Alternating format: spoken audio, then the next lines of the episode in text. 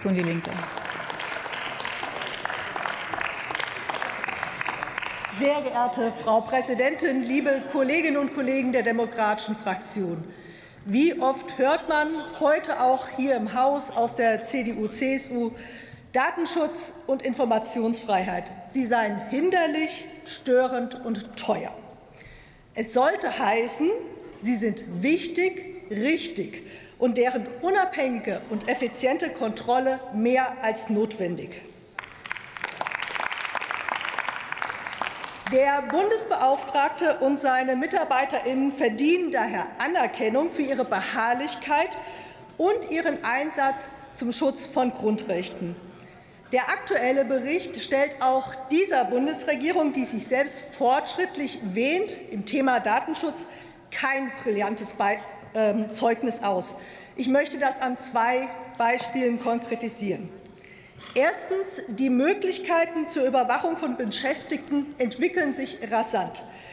Der Arbeitsalltag ist zunehmend, ob im Homeoffice, dem Akkord in der Lagerlogistik oder im harten Job der Lieferdienste, von umfassender Kontrolle durchdrungen.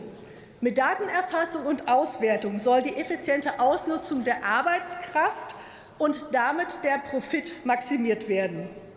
Wir als Linke wir fordern daher mehr Kontroll- und Prüfbefugnisse für die Betriebsräte, aber auch die Datenschutzbehörden bei jeder Form von Überwachung in Unternehmen. Es geht hier, und so ist unsere Meinung, um kollektive Rechte der Beschäftigten.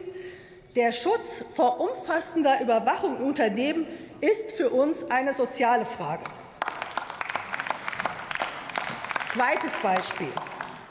Die Datenarchitektur der Sicherheitsbehörden ist eine Dauerbaustelle. Immer wieder stellen die Datenschutzbeauftragten fest, dass Daten von Tausenden Bürger und Bürgerinnen illegal gespeichert werden, so auch in diesem Bericht. Die Ampel hat versprochen, mit intransparenter und überbordender Datenverarbeitung in den Behörden aufzuräumen. Passiert ist bisher nichts. Und um noch eins draufzusetzen, gibt es Überlegungen, die US-Software Palantir zu beschaffen, die gesammelte Daten, egal auf welcher Grundlage, auch auf fragwürdigen erhoben, durchsucht, abgleicht und Verbindungen herstellt. Ich denke, hier muss ein Riegel vorgeschoben werden. Es zeichnet sich also ab, dass uns hier weitere harte, auch inhaltliche Auseinandersetzungen um den Schutz von Grundrechten bevorstehen.